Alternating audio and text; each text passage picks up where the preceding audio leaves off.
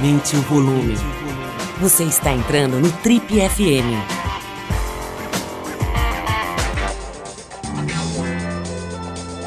Oi, eu sou o Paulo Lima e essa é a versão podcast do Trip FM.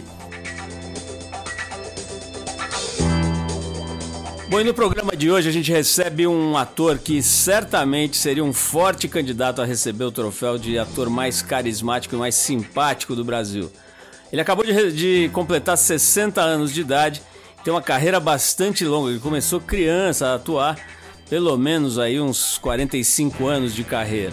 Ele vem de uma família de artistas notáveis, que inclui o tio Chico Anísio, o grande humorista Chico Anísio, tio do nosso convidado de hoje, e o pai dele, o diretor de cinema renomado Zelito Viana. Bom, além do trabalho longevo e muito destacado como ator, ele também se destacou como um empreendedor bastante versátil.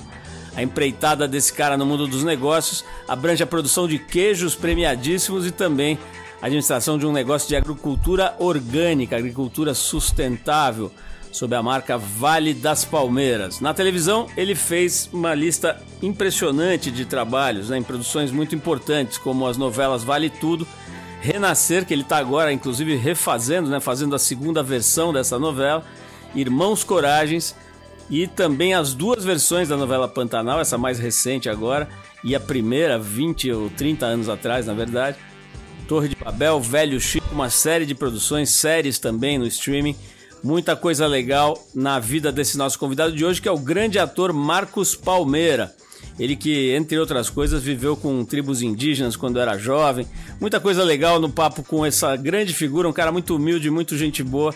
Marcos Palmeira, hoje aqui com a gente no Trip FM.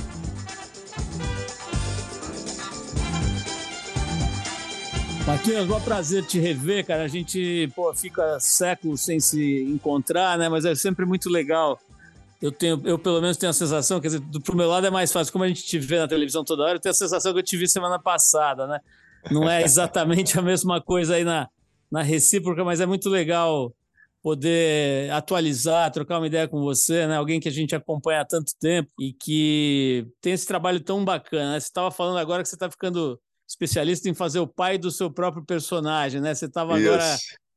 Você está gravando agora Renascer, né? O remake dessa novela Renascer tem 30 anos, mais ou menos, a primeira, a primeira versão. 30 anos, Renascer tem 30 anos, foi 93 mesmo. Cara, agora você me deu um dado assim que, pô, a gente, por mais que a gente saiba que o negócio é, é puxado, mas assim, é um projeto que você fica um ano trabalhando, é isso? É isso, cara. Estou até agosto do ano que vem, agosto, setembro do ano que vem, amarrado aí na produção, contando essa história. É isso aí, é, faz parte, eu vou conviver mais com esse povo do que com a minha própria família. Isso é um, isso é um clássico de, dos atores aí. Cara, eu estava vendo ontem a entrevista, a gente está gravando aqui na terça-feira, estava vendo ontem na entrevista do Ailton Graça no Roda Viva, né? Ele está agora nesse momento primeiro protagonista numa longa isso. carreira, nunca tinha feito personagem principal, ele está fazendo o filme lá do Mussum, e aí sempre tem aquela pergunta, né? Pô, e novela, não sei o quê e tal. E muitas vezes os atores e atrizes falam, né, assim, que gostam e tal, mas que é um negócio meio puxado, meio corrido, e você fica horas esperando, tem todo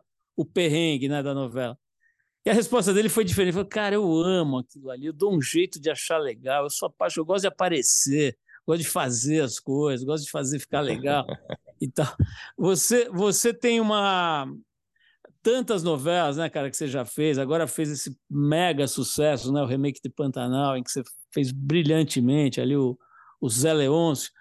Tem esse prazer ainda renovado, cara, ou vira mesmo um ofício pro bem e pro mal, né? Uma coisa que você vai, enfim, dá, dá um jeito de ser legal, mas é meio, sei lá. Primeiro, antes de, antes de responder, vou só agradecer, cara, você de ter me procurado. A gente está aqui conversando.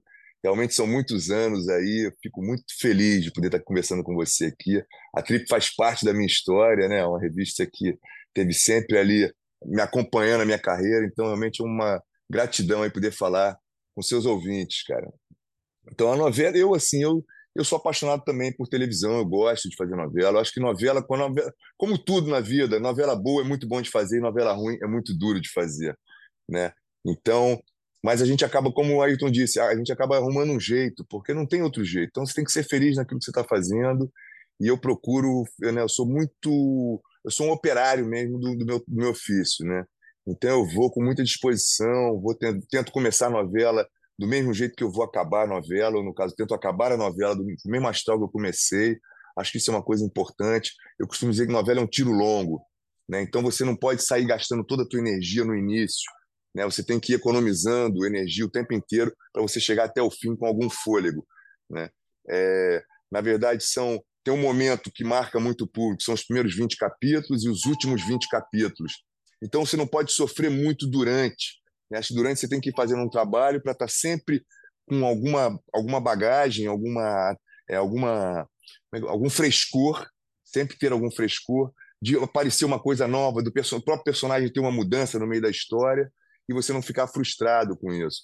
É, tem muita gente que não aguenta, né? Tem gente, a questão de ter muitas vezes questão de temperamento, né? São muito texto para decorar, então você não, não, é só estar gravando aquelas 12 horas por dia de gravação, mas é também ter um tempo em casa. Às vezes, muitas vezes no domingo, você tem que estar decorando o texto, ficar entendendo, lendo a semana toda. É um ofício, cara. Não é. Né? As pessoas veem só o lado glamouroso, mas tem um lado de batalha, de trabalho, de dedicação de toda a equipe, como né, de um modo geral, que é uma que é um que é árduo, é complexo. Mas eu gosto muito, assim. Eu eu estou muito feliz por né, eu acabei de fazer Pantanal, que foi uma novela bastante intensa, pesada, que eu adorei fazer. Já aceitei esse novo desafio de fazer Renascer tão próximo uma da outra, porque eu falei, cara, é um texto tão bom, eu não tenho como não tenho como fugir desse desafio. Né? Lógico que gera insegurança. Poxa, será? Vou fazer mais um coronel, vou fazer. Mas é Benedito Rui Barbosa, é uma releitura de um clássico. Né? Então é como uma peça de Shakespeare, é como né? Eu acho que o Benedito, para mim, ele está na, na, dramaturgia brasileira das novelas. Ele é esse cara que pode ser né, remontado várias vezes, com várias leituras, com várias camadas, né, que fala desse Brasil profundo. Eu tenho muito orgulho de poder representar esse homem desse Brasil profundo. Né? Eu nunca, nunca projetei isso na minha carreira. De, eu, nunca, eu nunca fiz muitos planos, eu sempre fui muito de fazer. Sempre me senti muito protagonista dos personagens que me davam. Então, você fala, ah, você imaginou chegar até aqui? Então, eu não fiz muitos planos para isso mas ao mesmo tempo fico muito orgulhoso de, de ver como eu consegui penetrar nesse Brasil, de representar o homem do Sul, o homem do Norte, do Nordeste, do Sudeste, né, de estar através dos personagens. Isso é muito rico. E eu sou apaixonado pelo Brasil, então é, juntar o útil ao agradável. Aqui, ó, o, o, tem uma, uma, coisa curiosa, assim, que é a, a, coisa da caracterização, né? Tem todas essas, essas histórias de, do ator que engordou 20 quilos para fazer não sei o quê. Acho que foi o Robert De Niro, né, que engordou para fazer aquele Ragging Bull, Isso. né, que aquele lutador de boxe, ficou famosa essa história, quer dizer, o cara se detona ali, um tempo se entrega. É, você já teve algum papel, cara? Eu já entrevistei um ator que precisou serrar, que quis serrar um dente. Nem lembro quem era agora exatamente, que serrar um dente para. Eu fazer... lembro dessa história, é, é, alguém que serrou um dente, eu lembro eu disso. Eu acho que é o talvez o Emílio Orciolo, talvez, mas enfim. É, já teve, cara, algumas. Eu sei que você já teve que fazer chapinha, por exemplo. Eu lembro de um personagem que o Daniel Filho Foi. inventou. Torre de Babel, inventou que eu tinha que. Não, primeiro ele falou assim: não, vou fazer um relaxamento nesse teu cabelo, vai tirar os cachos. É uma vez só, não vai precisar fazer isso nunca mais. Falei, pô, maravilha. Só que não deu certo. Eu tinha, todo dia eu tinha que chegar uma hora antes, ficar fazendo escova. Era um inferno aquilo. Mas, enfim, era uma fantasia dele. Tive já usei é, lente de contato, né? Para fazer o Cirino lá na, na, Memorial de Maria Moura, com a Glorinha Pires, eu tive que usar lente de contato, pintar um, meu cabelo de louro. Na época eu ainda brincava, falei, pô, chama o Fabinho Assunção, que é muito mais fácil, cara. né? Mas enfim, era uma, o manga tinha essa viagem de me colocar como louro, de olhos azuis. Fiz a série Cano da Sereia, que eu fazia o Augustão, que era um policial, um ex-policial, que era o segurança da cantora, né? Que era ex-Valverde, e eu tive que engordar 10 quilos ali para fazer. Ele queria que fosse um homem que tivesse um peso, né, um ex-atleta, uma coisa assim. E foi interessante para mim, foi um exercício interessante. O negócio para engordar foi fácil, depois para perder foi um sacrifício. Eu já pô, uma, me lembro de uma conversa com o Wagner, né, que para fazer lá o Pablo Escobar, ele foi lá para a Colômbia e, e ficou num processo de imersão ali, de viver ali, e inclusive de comer loucamente, né, para engordar muito, né? E depois é. Aquilo causou lá problemas endócrinos nele, coisa, coisa é séria, né? Você, você para engordar 10 quilos e tal, você sentiu que o negócio bateu pesado assim? Não, não, eu tive uma orientação, tive uma orientação em relação com mar, comendo massa, enfim. É, foi um processo bem tranquilo. Eu tive tempo para fazer isso, então fui engordando, os quilos foram vindo. Só que a série passou, eu acabei de, o trabalho, e aí eu fiquei, caramba, agora eu tenho que correr atrás de emagrecer. E aí realmente foi uma dificuldade, metabolismo já um pouco mais lento, já estava com 40 e poucos anos nessa época, metabolismo um pouco mais lento. É... É, então foi, foi, foi difícil, mas não, não cheguei a ter nenhum problema de saúde por conta disso, não. Mas eu conheço histórias de atores que sofreram, ou para emagrecer muito, né, e depois também tiveram dificuldade, ficaram realmente fracos. É complexo, mas tendo um apoio né, de um nutricionista, alguém profissional, dá para fazer. Vamos falar um pouquinho, já, já que a gente entrou nesse campo aí, cara, como é que está sendo essa a inauguração da casa dos 60 anos? Né? Você fez recentemente esse, esse aniversário que para muita gente é emblemático. Tem gente que não liga, que acha que isso, enfim, não, não, não, não faz referência a nada concreto. Mas o fato é que tem nas convenções sociais, né? Por exemplo, você recebe uma carteirinha de idoso, né? Que te dá direito a andar de ônibus, de metrô de graça, estacionar em vaga de idoso e tal. Você tem lá uma simbologia para a sociedade que você passou um milestone, né? Uma, uma divisória, cara. Como é que tá para você essa viver essa virada aí? É, você passa a ser prioridade, né? Em alguns lugares, no aeroporto, você passa a ser... Eu tive essa sensação, fui viajar, aí eu entrei assim, a mulher falou, não, tem que ser prioridade. Eu falei, ah, mas qual é a questão da prioridade? Falei, não, tem que ter, pelo menos, tem que ter mais de 60 anos. Eu falei, mas eu tenho. Ela falou, não, é possível. Eu falei, não, eu tenho. Aí, para ali que eu entendi. E foi ali eu falei, caramba, e eu me lembro também, antes de fazer 60, que eu dizia, achavam, eu vi uns caras de 60 inteiros, né? falei, pô, esse cara não precisava é, entrar na frente, esse cara, não, mas não é questão de precisar, o cara tem direito, o cara viveu 60 anos. Né? Hoje eu tenho outro entendimento. Não que eu esteja querendo me dar bem em cima disso, muito pelo contrário. Mas eu entendo realmente, tem esse lugar das vagas, né? de você chegar. Mas, cara, a sensação é muito boa, sabe? De chegar aos 60, ter meu pai aí com 85, minha mãe também, né? É, firmes, com saúde. Outro dia eu falei para ele, pai, que alegria, pô, eu tá, você tem um filho fazendo 60 anos. Ele falou, nossa, nunca imaginei isso. Ele estava sofrendo. Eu falei, pô, em vez de você sofrer, aproveita que você está podendo curtir isso, né? de ter isso. Então eu acho que é isso, eu estou com energia, sabe? Eu, eu me sinto muito bem, cara, me sinto muito bem. Acho que é, é isso, é, é, o tempo, é a, é a experiência, né? a gente vai, vai se livrando de algumas inseguranças, vão, vai ganhando outras também, tudo faz parte, tudo meio cíclico, né? Então eu, eu espero chegar, né, viver essa década aí com muita saúde para ter uma próxima década, enfim, não viver para sempre, mas poder ter qualidade de vida. Na verdade, o que eu busco é ter essa qualidade de vida. Então, com 60, eu acho que eu cheguei, me surpreendi comigo, achei que eu não tinha essa imagem, achei que você chegar com 60 já meio gordão, é, com preguiça, né? Com, às vezes você encontra as pessoas já mais. Tem gente mais nova do que né, com 50, que já se sente com 70. Então, eu acho que é uma questão de temperamento também. Né? E não ficar com essa preocupação, ai caramba, eu tô com 60, ficar pensando muito para frente. Vamos viver hoje, vamos embora. Agora, tem, aparentemente, acho que aparentemente não, acho que é um fato, né, cara? Para as mulheres, para as atrizes, isso pega de um jeito diferente, né? A gente volta e meia entrevista as mulheres e tal, e elas falam claramente, né, que começam a diminuir os, os convites, né, para papéis e tal, tem muito menos mercado, né, para as mulheres. E, e aliás, pô, não é nem aos 60, né? Bem antes disso, já começa, já começa a ser meio a expressão talvez seja um pouco forte, mas você já começa a ser meio descartado, né? Assim, na, na, na teledramaturgia, no, no mundo das, das artes. Isso é, isso é cruel com as mulheres, né? Existe também homens que têm menos, sei lá, sorte genética ou, ou que, enfim, é, se cuidam menos e tal, e que envelhecem, ficam mais feios ou mais gastos e tal, e começam a não ter muito espaço para trabalhar também. Isso, isso é real? Você sente no, no teu métier? Eu acho que sim. Eu acho, eu acho como ator, não, né, o nosso corpo é a nossa ferramenta. Né? Eu, não, eu, eu quero estar tá bem, eu não quero estar tá bonito, eu quero estar tá bem. Né? São coisas diferentes. Eu não fico atrás dessa beleza né, estética de ser um homem de 60 com um cara de 30, jamais. Né? Mas é ser esse homem com 60 anos que viveu tudo isso ainda tem essa energia. As mulheres realmente, eu acho, cara, que é uma bobagem da própria dramaturgia. Né? As mulheres estão incríveis, aí tem mulheres com 60, 50, 70, cheia de energia, tem personagens incríveis para serem contados com essa idade. Né? Eu acho que além da idade, hoje em dia, o que está ficando mais difícil é que as pessoas ainda buscam os likes. Né?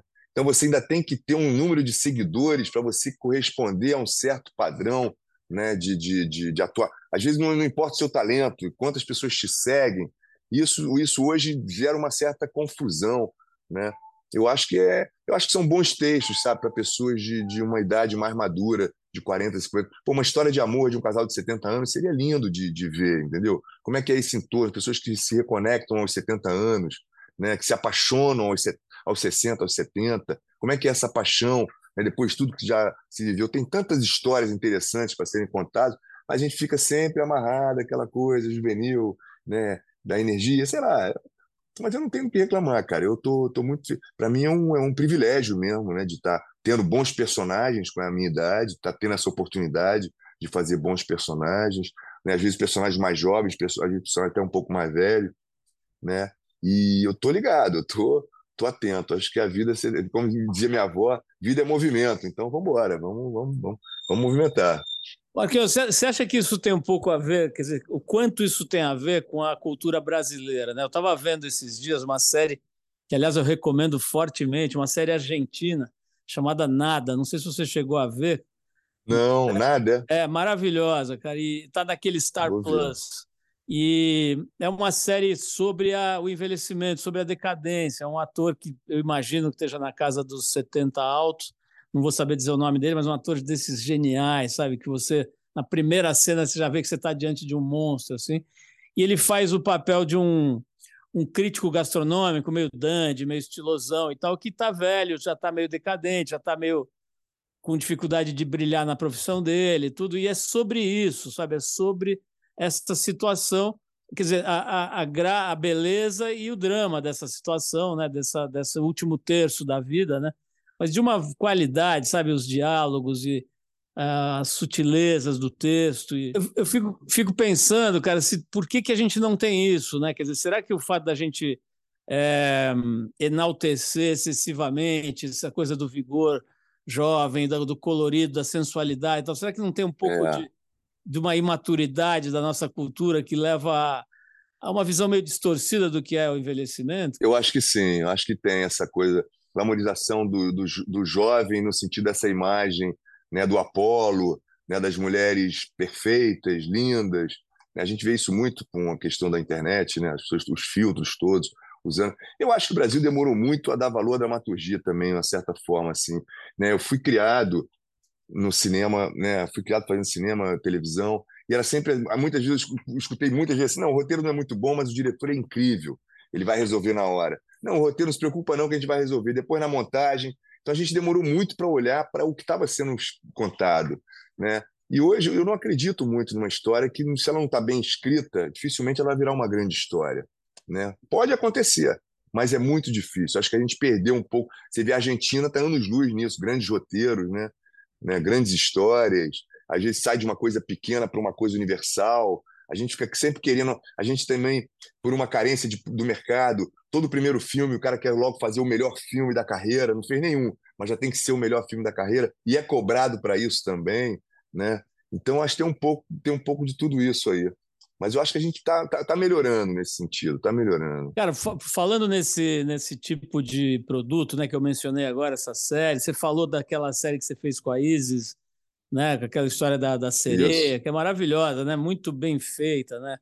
É, eu é, gosto muito. Você estava agora, você me falou que você acabou de gravar a Cidade de Deus, né? Em formato Cidade de Deus. série, né? É, esse projeto é da HBO? É com, com que. Projeto da HBO, produção da O2, Ali Muritiba dirigindo.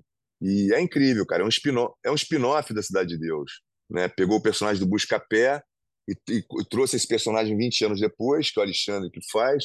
Né? Manteve os atores da época, os que não morreram no filme, eles continuam hoje, então aquela os caixa baixa, os meninos lá, Thiago Martins, Felipe, os moleques que sobram, eles essa é a vida deles hoje, 20 anos depois, né?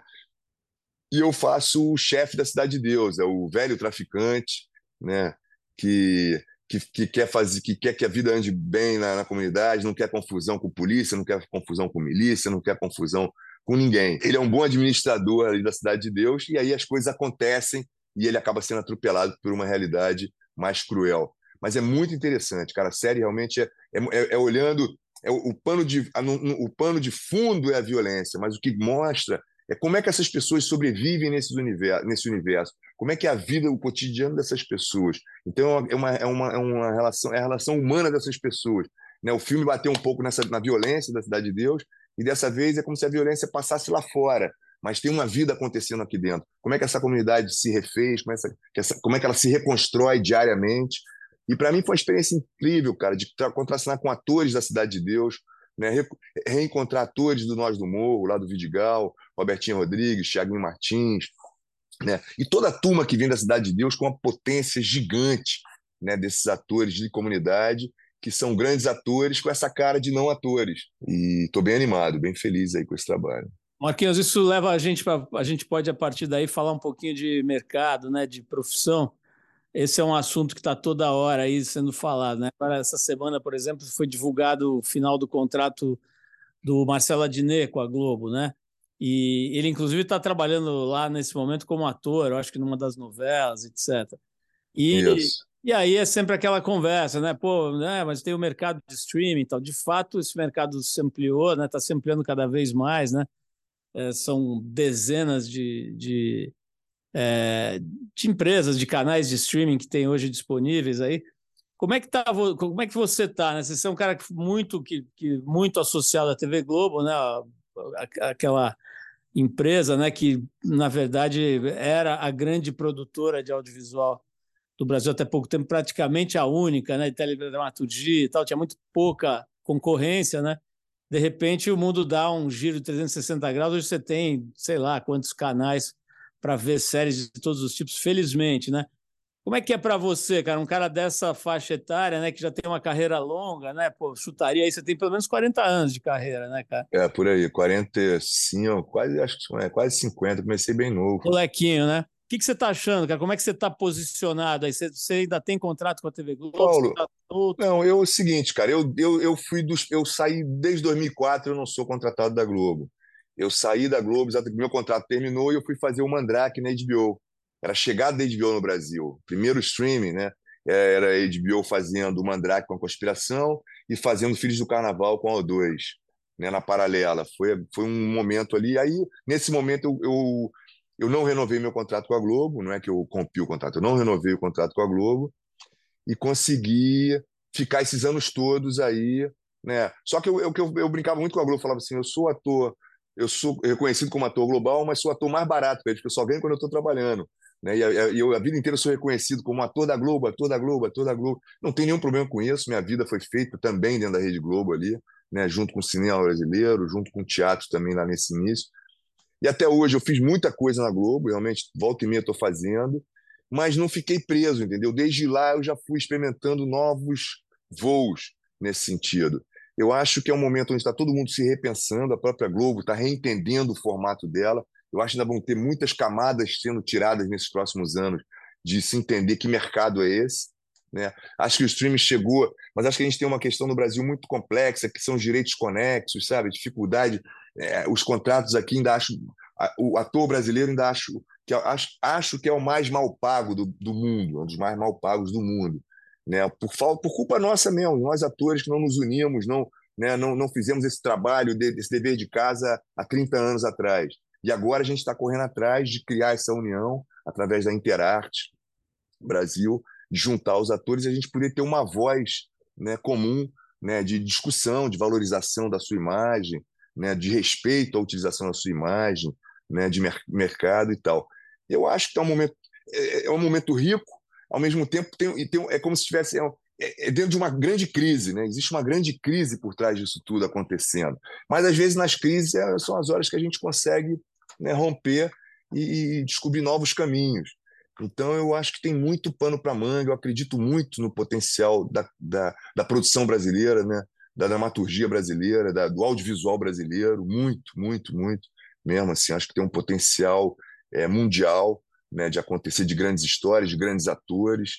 É, mas eu acho que é um momento ainda a própria Globo está tá, tá entendendo, sabe, como é que é essa relação. Então eu não preciso ter tanta gente trabalhando para mim, mas ao mesmo tempo, na hora que eu preciso de um, fazer um casting, eu, eu, eu, os atores já estão trabalhando em outros lugares, como é que eu seguro esses atores, como é que eu faço? Né? e custo também. Acho que todo, todo mundo perdeu receita de alguma forma, né?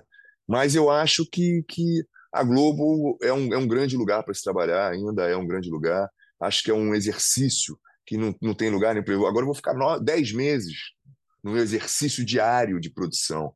Né? Para o diretor, a mesma coisa, para o fotógrafo, a mesma coisa, para o cameraman, a mesma coisa, para o técnico de som, a mesma coisa, para o figurino, a mesma coisa, né? para a arte, para a direção de arte. Então, isso também isso dá uma cancha. Né? Para mim, os grandes profissionais de audiovisual né, estão na Rede Globo. Né? E, e, e muitos saíram, voltaram. Né? É, são os cameramen são incríveis, cara. A experiência desses caras com né, com foco, com, as, com os movimentos, com a sensibilidade. Fora que o cara trabalha com milhões de diretores diferentes, né? o tempo inteiro é uma ideia nova. Então tem uma, uma coisa interessante que a Globo consegue preservar ali. Em relação aos streams, a, eu acho que eles também ainda estão entendendo o próprio mercado brasileiro. Porque tem uma, a gente acaba que. Nós somos meio macunaíma, né? a gente vai e faz. A gente quer 100, mas só a gente quer mil. Aí o cara vai, tem 100, não, não tem nem 100, tem 10. Mas você vai e faz com 10. Então isso também é complexo, porque a gente faz, né? a gente entrega, a gente tem entrega. As produções brasileiras, a gente entrega. Então isso também, se a gente não se valorizar, não vão ser os filmes que vão valorizar a gente, entendeu? Como classe de um todo, como classe artística mesmo. Mas eu acho, eu tô achando bem interessante esse momento, cara, de muita produção, muita coisa acontecendo, muitas ideias, né? Muitos muitos tiros para vários lados, né? As pessoas experimentando coisas, né, para ver o que, que funciona. Eu só fico preocupado assim quando a gente, quando você você sai do que te, do que te interessa contar para o que você acha que o outro quer ouvir. Eu acho que tem um pouco isso às vezes. Então isso para mim eu já não sei que o cara está mais atrás de, do, do, do, do, sucesso de dar certo. Como é que porque ninguém, essa fórmula não tem? O que, que vai dar certo? Você tem que partir de uma grande ideia sua, né, de uma grande ideia de alguém, né, e bem realizada. Mas às vezes a gente atropela esse caminho, querendo, não, isso aqui, então agora é comédia, Bruma, vai só comédia. Não, agora é, é terror, vai só para o terror. Não, agora é, é, violência, tem que ter violência, é, é favela é, e tal, entendeu? A gente se perde no meio desse caminho. Mas tem muita coisa legal acontecendo, cara. Eu vejo o trabalho do Afro Reg, muito rico que o Zé Júnior está fazendo. Ele agora está lançando a série do Betinho, né? O AfroReg, o, o, o Zé Júnior faz um trabalho muito legal no audiovisual. Né? O AfroReg entrou com o pé direito no audiovisual. Acho bem legal o que eles estão produzindo, a qualidade do que eles fazem. Então, tem muito, não só eles, tem muita coisa acontecendo. Sabe? Eu acho que está na hora da gente entender, de, decantar um pouco isso, para entender que espaço a gente tem de verdade nisso tudo. Né? E, enfim, e vejo muitos atores bons também, sem trabalho. Então, tem um, você vê como uma coisa é complexa, não é que tá, ah, tem, tá, tá bombando, tá todo mundo trabalhando. Não, não está. Não está fácil para todo mundo, não está fácil, entendeu? É um, é um mercado ainda muito apertado. Eu lembro que, sei lá, 30 anos atrás, tinha uma, uma, uma, uma teoria que dizia de cada 10 atores, meio está empregado. Eu acho que se vai apertar, continua mais ou menos nesse lugar, entendeu? É, meio está realmente conseguindo, meio por cento está conseguindo ali trabalhar, entendeu? É difícil, é, é, é um funilzinho. Mas, claro, você tem mais você tem mais produtores de elenco, então você tem mais pessoas para você procurar para levar o seu material, para tentar batalhar. Né? Você tem mais produções acontecendo, né? mas muitas vezes as pessoas não têm acesso. E eu gosto muito de fazer essas pontes, sabe, Paulo?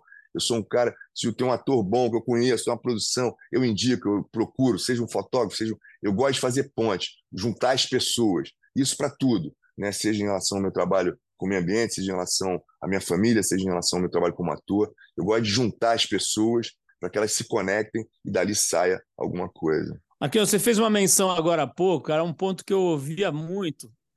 Você falou numa, numa resposta anterior, você falou assim, pô, a gente ouvia toda hora, ah, o roteiro é mais ou menos, mas dá para levantar aí e tal.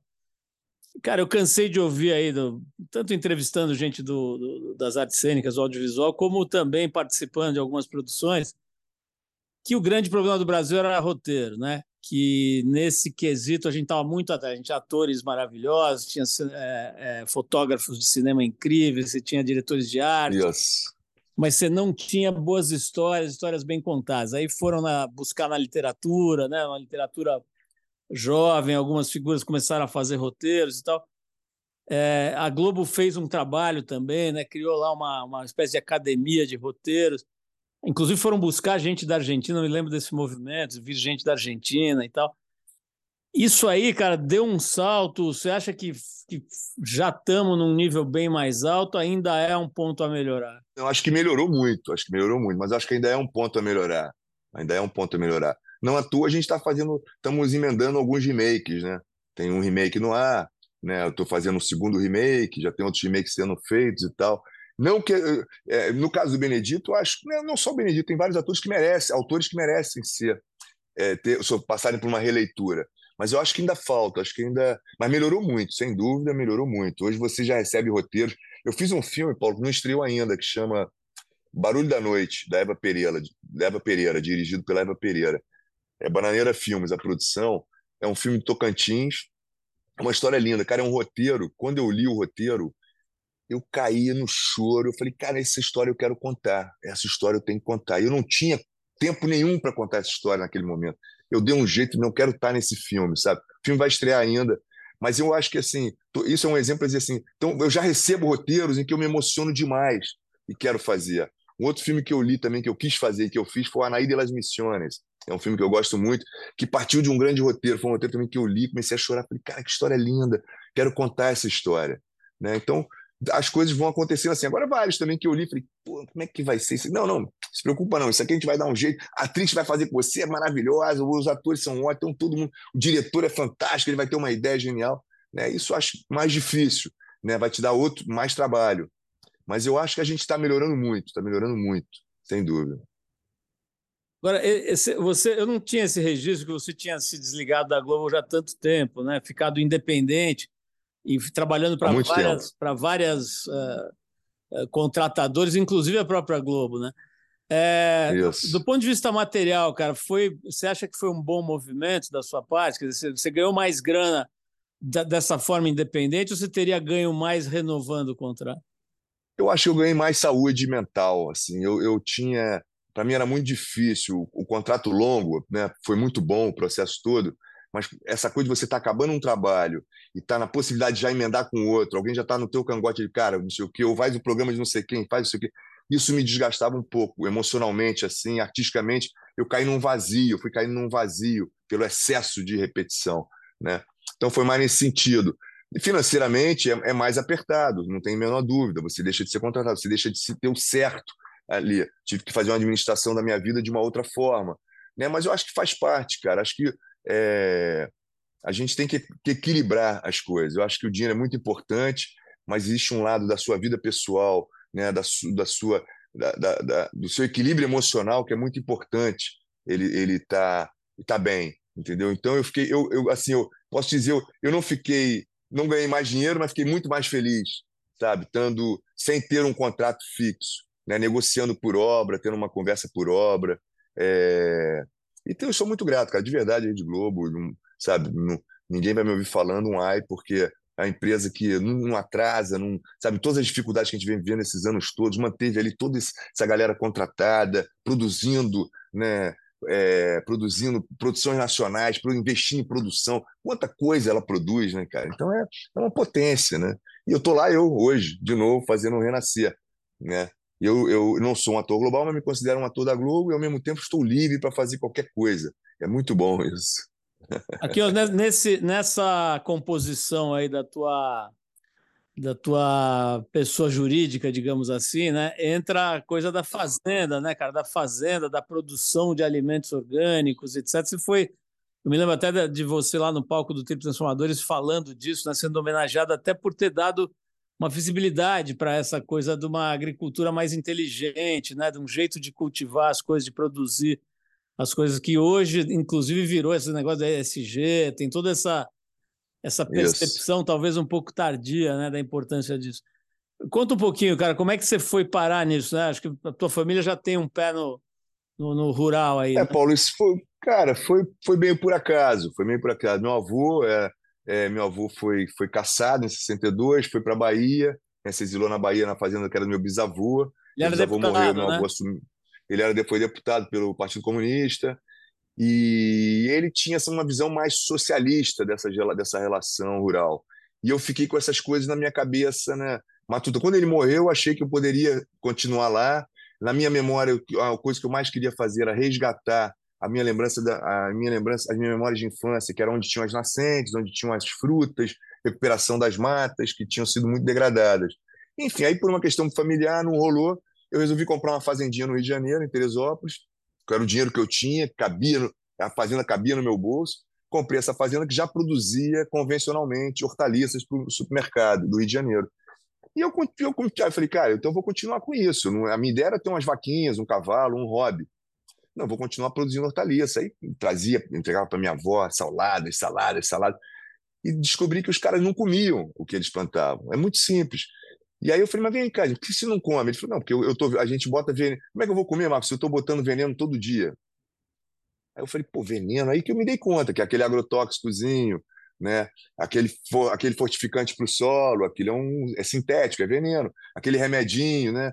que você bota nas plantas, aquilo é um veneno, vai para você. Aí foi aí que eu mudei tudo, mergulhei nesse mundo da agroecologia, da agricultura orgânica, e realmente mudou a minha vida completamente. Né? Passei a militar por isso, no, no melhor sentido da palavra, me dedicar a isso, né? acreditar realmente na produção de um alimento saudável, pedir, conseguir ser perdoado pela minha avó, eu ter intoxicado ela durante um pequeno período, mas depois pude fornecer para ela uma, uma verdura de qualidade orgânica, um leite puro, orgânico, vaquinhas tratadas com homeopatia, vacas felizes, e fui para esse, mundo da preservação ambiental. Aí tem um pouco da minha relação com os índios lá de trás, né, com os indígenas. Eu morei com os Chavantes, morei com os Eriquibatsa, no, no Mato Grosso também.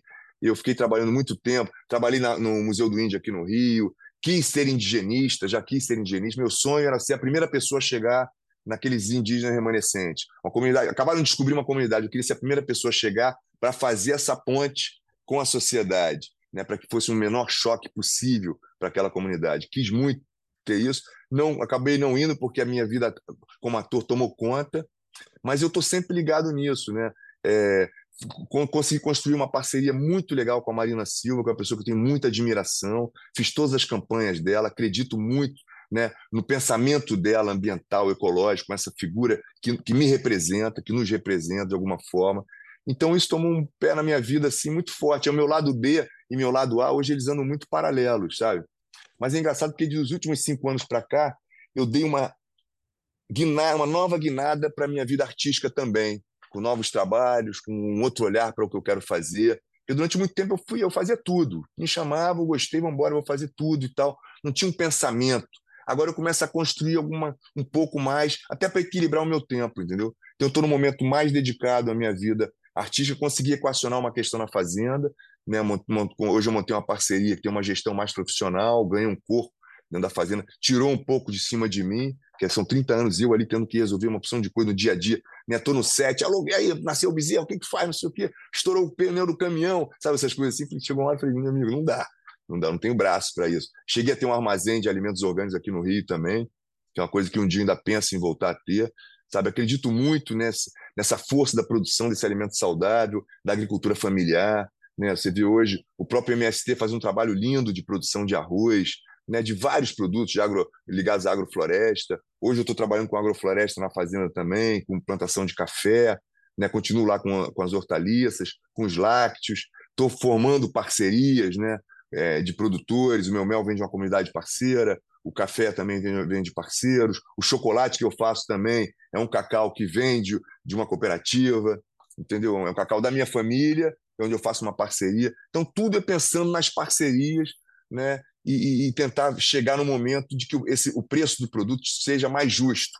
Né? Não é que ele vai ser mais barato que o convencional, mas que ele seja um pouco mais justo. Eu luto muito por isso, para popularizar, de, uma, de alguma forma, a agricultura orgânica.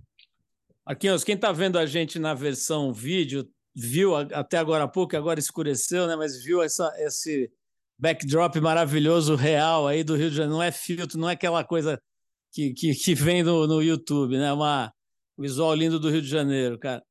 É, que é a sua casa, né? Quer dizer, onde você trabalha, onde você vive.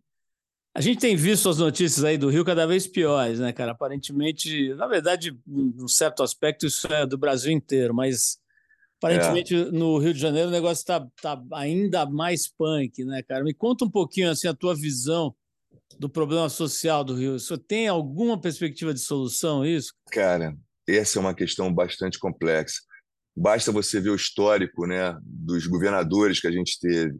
Quer dizer, tem uma política que foi instituída no, no, no Rio de Janeiro da milícia muito pesada, né, onde a milícia já foi defendida até na dramaturgia, né? já tivemos uma novela que defendia a milícia, era um conceito de não, pelo menos não tem o tráfico, pelo menos não tem. Eu acho que se a gente não fizer um trabalho forte de legalização né, das drogas, de pensar na droga como uma questão de saúde pública, se a gente não fizer um trabalho de, realmente de uma limpeza profunda na polícia, né? agora tomar uma decisão, né? vamos, vamos fechar as fronteiras, vamos ver o quanto isso vai funcionar. Mas é muito difícil. A gente tem um, um governo. E se você pegar nas campanhas, o discurso dos candidatos são todos muito iguais. Essa coisa do marqueteiro, né? todo mundo fala o que, que a gente quer, o que a gente quer ouvir. Mas ninguém vai olhar o histórico daquele candidato. Esse nosso governador é uma lástima, né, cara? É uma pena, entendeu? Uma pena, assim. É. A gente perdeu uma oportunidade, né? O que o Sérgio Cabral fez. Sérgio Cabral é um cara que eu achei um dia que fosse ser o presidente do Brasil. Né? Fui, fui completamente enganado por aquele carisma, aquela figura que é da minha geração, que tinha uma oportunidade incrível de mudar o Rio de Janeiro e cai naquela vaidade, quer dizer, é, é, é pior do que o tráfico, sabe, de uma certa maneira, porque tira dizendo o que está dando, é horrível, sabe, eu acho que tem que, tem que repensar essa política, sabe, essa coisa de, é muita matança nas comunidades, gente, você vivia numa comunidade no Rio de Janeiro mas eu não sei como é que isso, sabe? É o dia a dia tendo que lidar com isso. O dia a dia você não sabe se a criança vai para a escola, você passa em cima de um cadáver, você não, e você tem que lidar com isso, tem que chegar no teu trabalho bem humorado, você tem, sabe? O Rio de Janeiro vive um momento bastante complexo. Eu amo o Rio de Janeiro, sou carioca, né? Vou continuar morando aqui, não vou sair, vou continuar votando, tentando acertar, vou continuar fazendo campanha para quem eu acredito que possa melhorar. A gente erra também, né? Porque a gente está apoiando, são seres humanos, mas eu acho que tá, a gente está numa decadência nesse momento, assim, que não é só no, Rio de Janeiro, é, é, nem no Brasil só, não, é no mundo inteiro, né? Essas guerras acontecendo, a gente está lutando para defender o meio ambiente não param de explodir bombas, não para de morrer gente. Então tem um lado do ser humano que não está dando muito certo. Né? Eu estou com uma série na Globoplay chamada A Era dos Humanos, está em cartaz, passando, que são quatro episódios onde a gente, a gente faz um trabalho, uma leitura da questão ambiental a partir dos quatro elementos: água, terra, fogo e ar, que nós todos temos esses quatro elementos dentro da gente.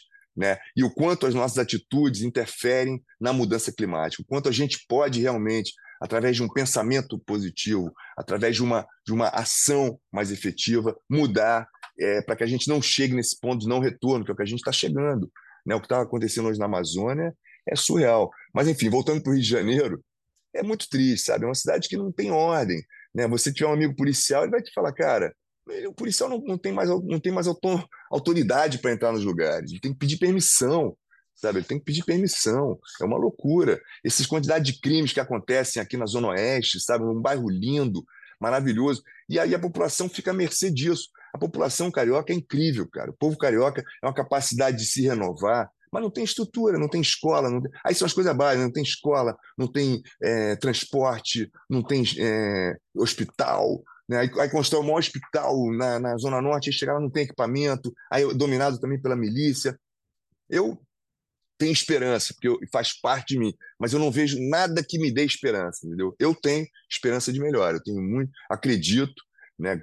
gasto minha energia para que isso aconteça também, me, é, me foco um pouco nisso, mas eu vejo o Rio de Janeiro numa situação muito difícil, cara, muito difícil, assim, de, de reverter, sabe? De, de, de, da gente poder poder curtir. Eu queria poder ir comer um pastel lá na. No, subir o, o alemão, entendeu? Vou comer um negócio no, no alemão, deles, da, a Zona Norte se misturar com a Zona Sul, sabe? Da gente se frequentar, de, de essa explosão cultural que pode acontecer quando essas comunidades, quando a cidade entrar junto com essas comunidades, entendeu? se aproximarem de verdade e não ficar essa coisa dessa cidade partida, né?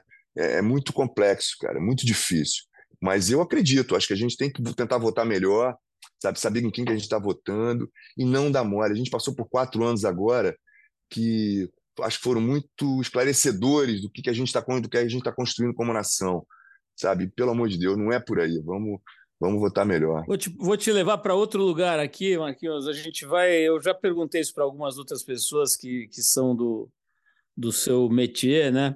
Por exemplo, Gabriel Leone, o próprio diretor Luiz Fernando Carvalho e tal, que é sobre um momento muito triste para todo mundo que, enfim, que, que presta atenção na cultura brasileira, que foi aquela morte do Domingos Montanher no, durante a produção do, daquela novela Velho Chico, né? Foi um negócio que impactou muito, né? Pela, pela todo o contexto, a situação, e um cara Foi. brilhante. E, Foi, e parceiraço. Né, e que tinha aquela coisa de, de meio de vida, de, de, de, circo, de atleta, de de repente o cara é engolido por um rio, né? uma coisa meio, meio fantástica. É, né, muito. Conta um pouquinho da tua, da tua um... visão assim desse acontecimento e da, do, próprio, do próprio Domingos. Né? Cara, a gente estava num dia antes, com, é, na casa da Dona Canoa, em, na Bahia, tocando uma música lá com, com a Mariana de Castro, tocando, passamos uma noitada linda. Ele viajou para filmar e eu chegava no dia seguinte. E quando a gente chegou de helicóptero, eles estavam rodando. E a gente chegou e falou, cara, Domingos e Camila é, saíram depois do almoço, ninguém achou. Aí a gente falou, cara, Domingos é atleta, né? Camila, daqui a pouco eles estão juntos, eles vão aparecer, né? Vão aparecer. E começamos a gravar e nada deles aparecer, nada. E aí eu fui gravar, cara, eu pô, já fiz muita cena de barco, é, pilotando barco. Meu barco virou, pá, de bota, com roupa e tudo. Eu falei, ué, estranho. Aí o Luiz, vamos lá, de novo, Marquinhos, pá, virou de novo. Falei, Luiz, tem uma coisa estranha, cara, não tá. Isso no mesmo rio, a gente tava 500 metros de onde ele se afogou, sabe, 600 metros de onde ele se afogou. E tinha uma coisa acontecendo ali. Aí parou, parou, não sei o que. Quando a gente descobriu o que tinha acontecido, cara, foi um. E a, a, a sorte, entre aspas, é que ele foi achado imediatamente. Porque senão essa fantasia desse momento, dessa coisa do, do, do sobrenatural de Almeida, né? esse cara que foi. Não, foi um acidente, cara. Ele, onde ele morreu, morreram vários profissionais já morreram afogados ali naquele lugar. Essa foi uma, uma infelicidade total. E a Camila presenciando isso, vivendo isso com ele. Foi uma tristeza, cara. Não sei te dizer. O, o, Domingos era uma potência de luz, né? De, de esse clown, esse cara palhaço no corpo de galã, né? É, forte, sabe? eu tinha muitos projetos com ele, assim, a gente tinha muitos projetos amarrados de conversa para a gente fazer. Foi muito duro. E aí ficou essa questão: o que, que faz? Faz, não faz? Eu fui a favor de continuar. Né? Eu sigo um pouco. A, minha avó sempre falou: o show tem que continuar, por mais duro que seja. Né? Eu lembro que acho que foi a Henriqueta Brieba que subiu fez a, a peça no dia que a mãe morreu. Ela fez uma peça. Então, sabe, tem essa coisa dessa dureza da, do ofício também, que você não pode parar. E, mas foi muito difícil para a gente. Aí o Luiz criou essa coisa da câmera ser o olhar dele, né, de ter uma respiração. Nossa, Paulo, essa, esse processo ali, Camila precisando de todo o apoio, todo o colo, todo o amor da gente, sabe?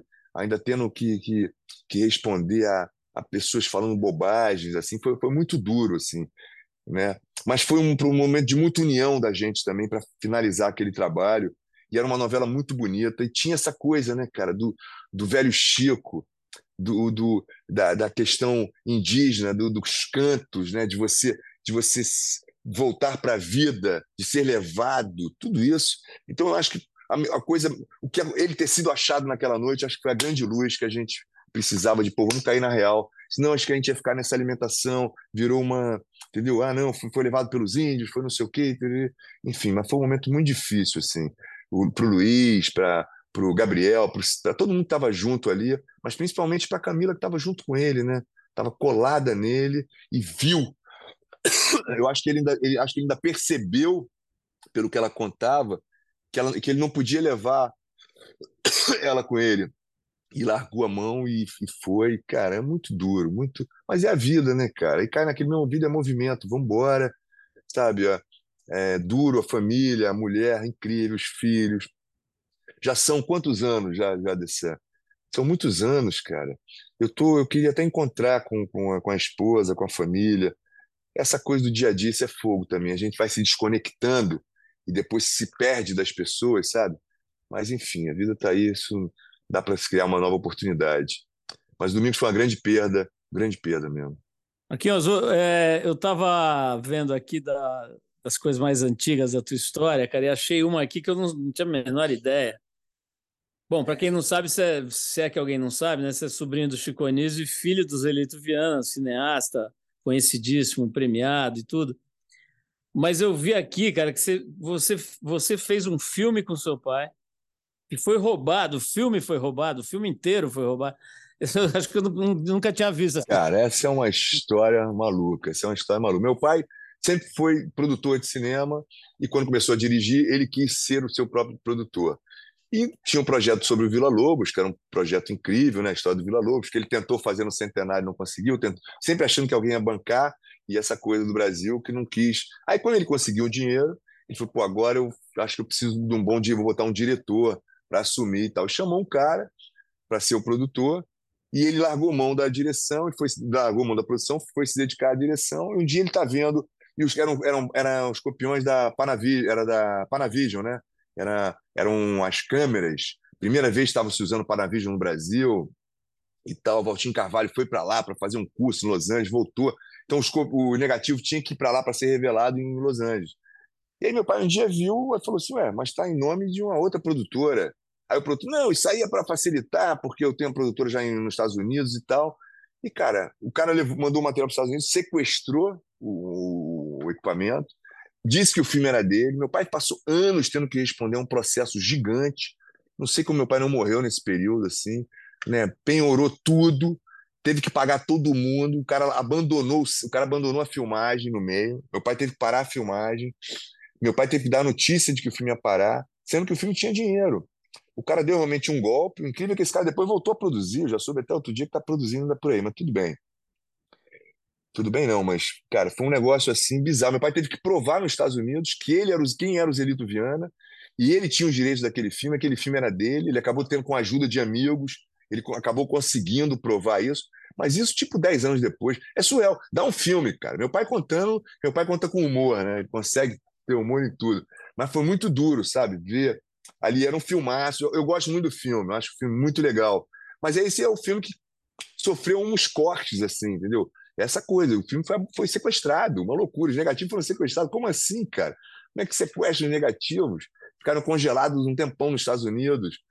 E aí ele conseguiu, eu acho que para mim é um filme, é um filme que conta, quem, quem, for, quem assistiu o filme vai saber quem foi Vila Lobos. Isso que eu acho legal, né? Você poder ver a história e falar, opa, eu, agora eu conheço um pouco mais desse músico. Acho que o filme permite isso. É lindo.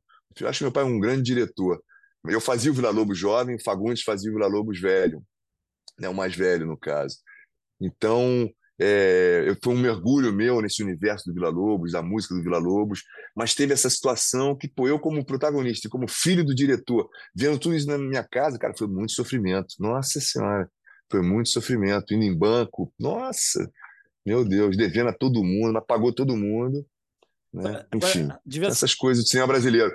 Coisas do cinema brasileiro. Devia ser uma casa bem animada, né, Marquinhos? Estava vendo aqui que você conta aqui que circulava por lá de Glauber Rocha a Chico Anísio, né, passando por Jabor, Cacá Jax, literalmente... Essa é a minha formação, é essa. Essa é a minha formação no cinema, é essa turma aí. Enquanto... Desculpa te cortar, Paulo, desculpa. Não, mas é um negócio legal que eu vi você falando também sobre os alertas que você foi recebendo ao longo da carreira, né? Cuidado para não virar o galã rural, cuidado para não virar o galã disso, galã daquilo, sei lá, o especialista em favela. Quer dizer, tem uma coisa assim também dos coaches, né? Dos coaches involuntários que vão te soprando coisas, né? E também tem uma coisa que eu te... queria te ouvir, cara, que é essa não, coisa de você não ter tido uma, uma oportunidade mais para o humor, que é uma coisa que você gosta também, acabou não fazendo muito, né? Me fala um pouco dessa dessa tua origem da arte, desses coaches e dessa história toda aí? É, eu, eu, eu, eu acho que eu tenho um lado de humor muito forte no meu dia a dia, no meu cotidiano. Assim, eu gosto, eu sou um cara bem-humorado, eu gosto de fazer piada, eu gosto, de, né? Mas eu, durante muito tempo na minha infância, quando as pessoas descobriam que eu era sobrinho de Chico as pessoas falavam assim: conta uma piada aí. Conta uma piada aí. Eu, isso me travou um pouco, entendeu? Isso me travou. E eu, quando eu comecei, eu fazia muito playboy carioca. Aí nego falou, cara, cuidado se não virar o playboy carioca. Cara, mas, pô, se o personagem for bom, eu posso continuar fazendo playboy carioca. Aí fui fazer o rural. Cuidado se não virar um galã rural. Aí eu fui fazer um delegado, e fiz uns quatro delegados seguidos. Cuidado se não virar só o delegado. Cuidado para você não virar só o... Entendeu? As pessoas estão sempre querendo achar um rótulo. Mas eu, graças a Deus, assim, eu nunca deixei que nada colasse em mim nesse lugar. Sabe? Eu nunca me sentia esse cara, esse galã rural, esse playboy carioca, esse esse delegado, esse cara da favela, esse, né? Eu acho que eu consegui construir um leque profissional muito grande, mas realmente não tive um encontro com esse humor que eu gostaria de ter feito. Tem O Homem que Desafiou o Diabo, que é um filme que eu gosto muito também, que talvez seja o meu maior sucesso no cinema. É O Homem que Desafiou o Diabo, que é um filme de humor, que as pessoas riem muito comigo, eu já acho ótimo. Porque também, se você não faz muita graça, vai chegando uma hora que a pessoa, a pessoa não vai te achar engraçado, você precisa se acostumar a ver que você tem graça. Né? Tem um pouco isso. Mas eu fiz, trabalhei com o meu tio durante um tempo lá no Chico Anísio Show, fazia, trabalhava com ele. Depois fiz O Homem que Desafiou o Diabo. Que, ah, fiz uma novela que eu adoro também, que é o Cheias de Charme, que eu fazia o Sandro, que é um vagabundo, é meio inspirado no meu tio, personagem meio Nozambuja, meio malandrão, que tem humor. Eu acho que meus personagens, de um modo geral, sempre acabam indo para um lado de humor, mas não é comédia. Né? E quem for ver o João Pedro, quem for ver Renascer, a primeira versão de Renascer, que eu faço João Pedro, o João Pedro é muito engraçado. Né? O próprio Tadeuzinho, que é o filho sofredor do Pantanal, tinha coisas muito engraçadas. Né? Eu sempre trago algum humor. O, o, o político lá de Babilônia também tinha uma coisa engraçada, mas esse humor mais escrachado, né? E eu gostaria de fazer, quem sabe uma hora não, não, não, minha mãe vive dizendo para eu fazer um stand-up. Você tem que fazer um stand-up das suas histórias e tal, que talvez eu seja mais engraçado falando de mim mesmo, mas porque eu não me levo muito a sério. Né?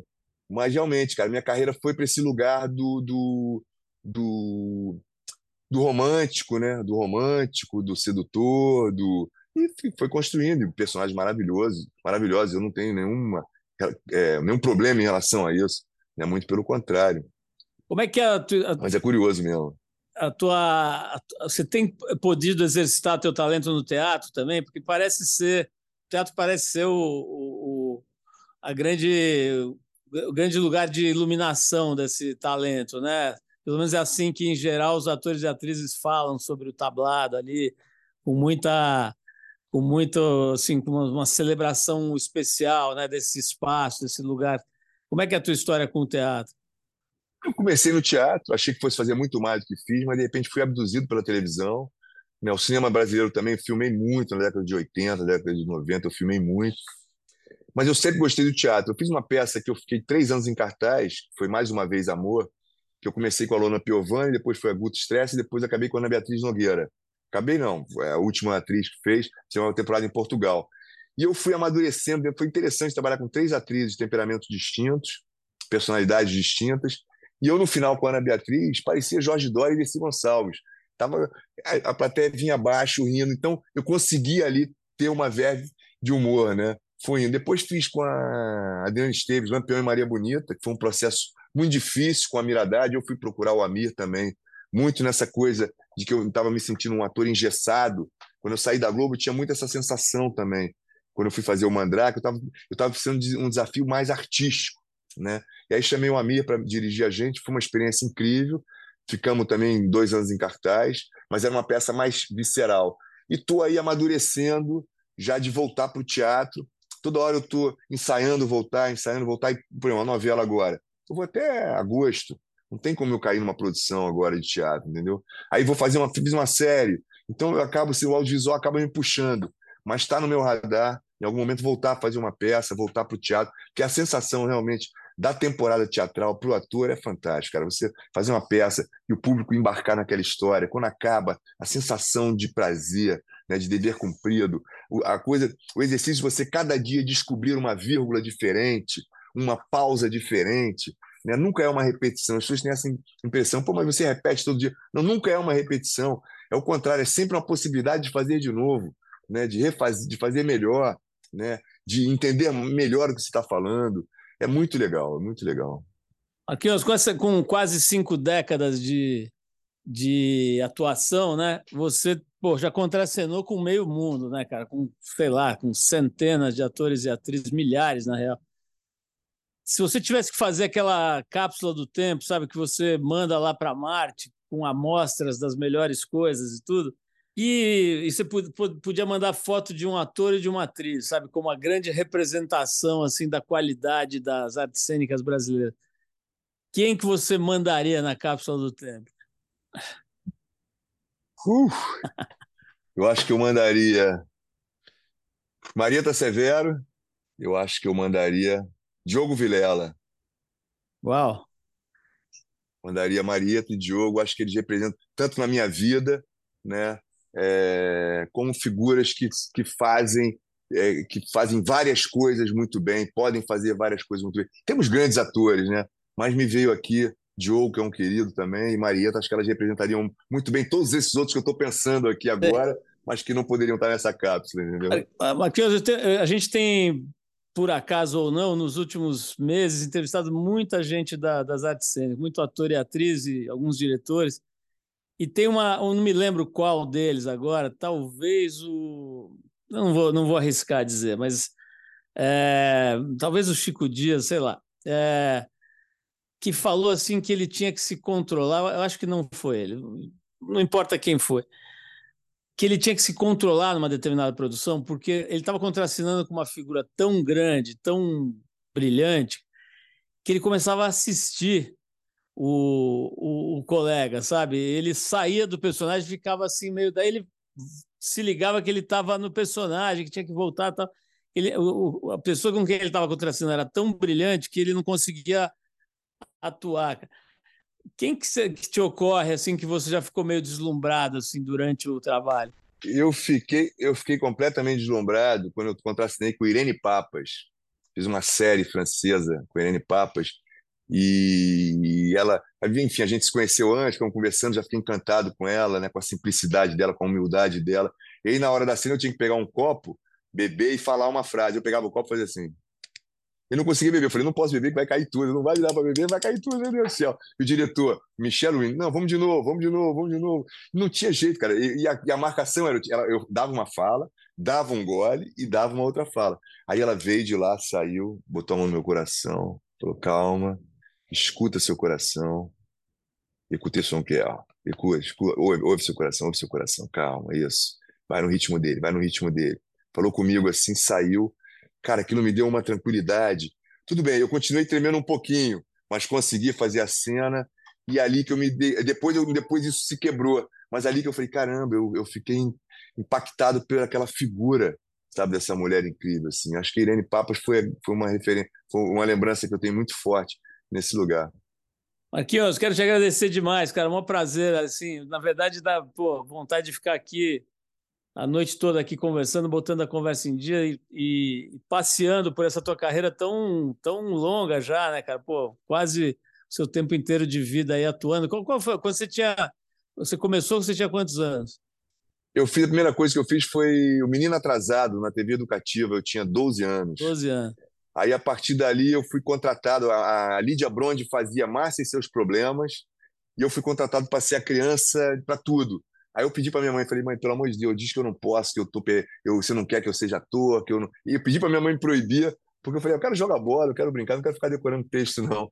Aí deixei de ser ator mirim, passei um período, foi a época que fui, aí fui viver com os índios e tal, e, e voltei depois já com 19 anos. Aí foi quando eu encarei a profissão a sério mesmo. Pô, mas dá para falar aí, sem mentir, 48 anos de, de profissão, né? Se contar dá, do primeiro dá, trabalho.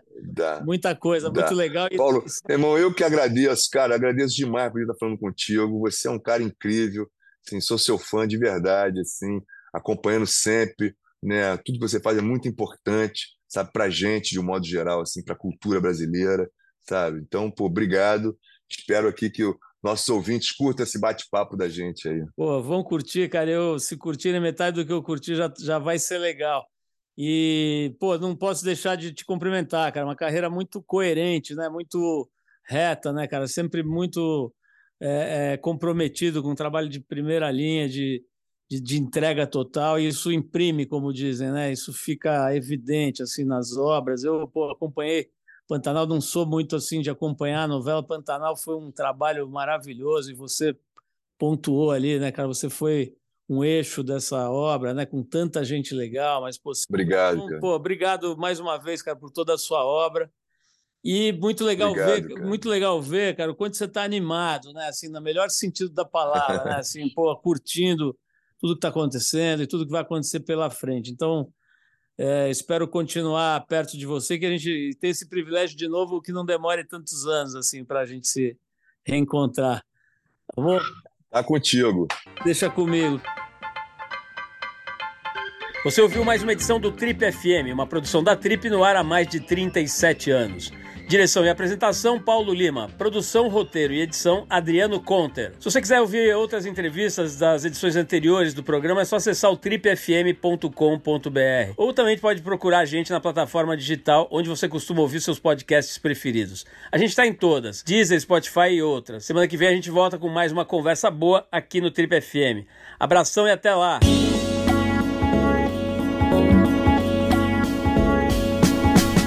Você ouviu Trip FM.